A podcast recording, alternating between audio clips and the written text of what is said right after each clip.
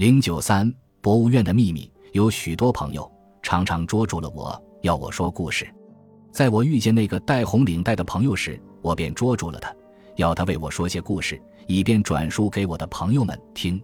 他是一个奇异的人物，生平有很多奇异的经历。他常常把他的奇异的经历告诉我，而他又是一个说谎的专家。逢到无事可说时，他便告诉我一个谎。他说：“这世界整个就是一个谎。越是了不起的人，他们越会说谎，而越会说谎，也越使他们了不起。在以前，说谎是恶习，而现在说谎却成了美德。为了养成美德，他也学会了说谎。于是他又为我说了一个离奇的、近乎荒诞的故事。这可能又是一个谎。现在让我转述给你们听。”说不说由我，信不信由你。这故事发生在长城大学附设的博物院内，最先出场的角色就是这博物院的守夜人，有一大半的事情都是由他嘴里生龙活虎地说出来的，听着也许不由你的神经不感到紧张。在先前，博物院内园没有守夜这个职司，每天开放时间一过，把门锁上了就算。可是。在几个月前，院内忽然常常遗失东西，所失去的是些整匣子的蝴蝶标本。这在普通的人拿了去简直分文不值，而在院方呢，却是一种学术上的重大损失。是谁偷的呢？因为事后不留痕迹，事情竟然成了悬念。院方不得已，这才破例雇佣了一个人，临时充当守夜的职司。这个守夜已有四十多岁。人是很诚实的，晚上就在二层楼的甬道里面架个床铺睡在那里。他的视线可以顾及出入的要道和几间比较重要的陈列室的门。博物院内自从有了这个守夜，果然不再失去东西。这可以证明以前失落的标本，真是有什么人成夜潜入带走了的。从此，这守夜人便一直留在院内，暂时不再撤铺。不料过了一阵。亦有一件更新鲜的事情发生了，这事情的经过简直荒唐的不近情理。原来，这博物院内新近运来了两座大标本，一座是非洲产的猩猩，另一座是北极产的巨型白熊。这两座标本运来之后，因为一时没有适当的橱柜可以容纳，暂时便在楼上第五号陈列室的一隅找地安放下来。那座白熊的标本价值相当名贵。它的制造也有点特别，普通兽类的标本都是四足直立，做奔走的姿势，而这座白熊却是支招两只袍形的后脚，像人一样站在木座之上。它的前爪向前伸展，像是扑人的样子，尖嘴微张，露着长牙，那一双假眼，淡黄色之中带点绿色，整个的姿态显得十分狰狞。这两座新的标本陈列之后。很引起参观者的兴趣，可是陈列了不到两个星期，那只大熊却突然不见了。它是怎样不见的呢？没有一个人能说得出来。总之，在前一夜，它还张牙舞爪站在木座上面。第二天早晨，这第五号陈列室的一隅只剩了那只黑猩猩，孤寂的蜷缩在那里。它的白色的同伴却已影踪全无。白熊是不见了。抛下那个木座没有带走，木座上触着两枚大钉尖，这就是钉住两条熊腿的东西。这样子很像这个白色庞然大物，因为酷爱自由，已经从这狭窄的木座上面努力挣扎下来，跑出去玩去了。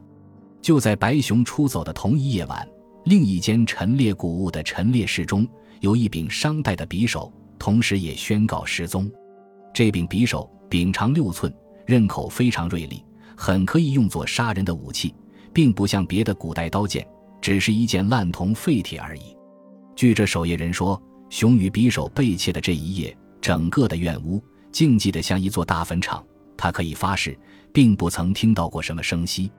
而且自第五号陈列室起，各处的门、各处的窗门是拴着的，锁是锁着的。事实上，就连一缕烟雾想偷飘进来。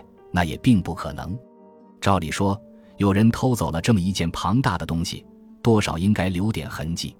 可是那个戴耳环的贼干得非常干净，竟连半寸长的一段棉线也不曾留下供你做什么侦查上的线索。总之，这一件事情的可疑就是毫无痕迹。不，痕迹是有的，那个痕迹太害人了。原来，在第五号陈列室的临窗之下，那里有一带灌木，卷成一小片细地。前几夜曾下过一场大雷雨，把这细地上的一层浮土冲洗得像镜面一般光滑。在大白熊失踪的第二天，有人发现这窗叶的泥地上留着好些新的足迹。这些足迹每两个一组，有的只有足趾，有的只有足根，也有根趾俱全的整个足迹。显明的一点，这是熊的足迹。这些足迹在泥地上散布成一个不规则的小圆圈。看样子，倒像那位白熊先生曾在这灌木圈中练习过一小节踢踏舞似的。但除了这些熊的足迹以外，别的痕迹却丝毫没有。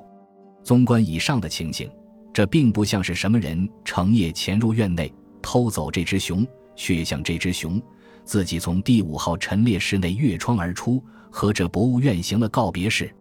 嘿，事情真荒诞。动物园内不曾听说走失过什么活的野兽，而在博物院中竟会逃跑一头死的白熊。你对这件怪事将有何种的解释呢？可是更荒诞的情形还在下面里。据那个守夜人告诉人家，这白熊的作祟并不自失踪的一天开始，他自从被运进院内不久就妖异百出。前面曾说过，这座白熊的标本和另一座猩猩的标本。是同日运进院内来的，这两座标本的姿势都像人一般直立在木座上面。安放的时候，本是熊脸对着猩猩的脸那样子，像一个白种大力士跟一个黑色土著在举行着拳击比赛，看来非常滑稽。有一天，大约是这两座标本运到的第四天或第五天早上，这守夜人开门走进这第五号陈列室，他本肩负着洒扫的直丝。却见白熊的标本不再用尖嘴向着那只猩猩的黑脸，而变成用背部向着他的同伴。当时这个变异情形，并不曾使这守夜人发生害意，因为他知道这座白熊的标本外表虽像一位暴发户一样，有些神气活现、庞然自大，实际他的肚子里只塞满着些草料木屑，分量并不很重。或者前一天有什么好动的参观者。偶然把它移动了一下，以致改了样子。当时把它搬正之后，却并没有十分在意。这是第一次作怪的情形。第二次的变异是在前一星期的晚上。这守夜人患着失眠的病症，他在院内虽然睡得很早，但往往无法入睡。那一晚，约莫在九点多钟的时候，他忽听得院内有了些响动，侧耳听听，像是有人顿足；再听听。又像有人在散步，因为前几日院内曾失落过东西，这使他不敢懈怠，慌忙从床铺上起来，悄悄地走向各处去巡视。他在各个陈列室的门口仔细听了一会儿，却听不出有什么声音。最后，他巡视到这第五号陈列室的门外站下来，一听那奇怪的足声，果然就是这一室中发出来的。这门上的锁孔很大，于是他便俯下身子。向锁孔中偷窥进去，谁知他不看到还好，一看他的头发每根都直竖了起来。他看到了些什么呢？他看到那只白熊张开了血盆一样的巨嘴，正在那里舞蹈。足下那方木座随着它的庞大的躯体晃荡的像一艘波浪中的小船一样。他还看到这个白色的怪物有时伸出前爪，轻轻抚摸对面那只黑猩猩的脸。仿佛在表示亲善，但有时却向猩猩脸上猛掴几下，向主人向奴婢示威。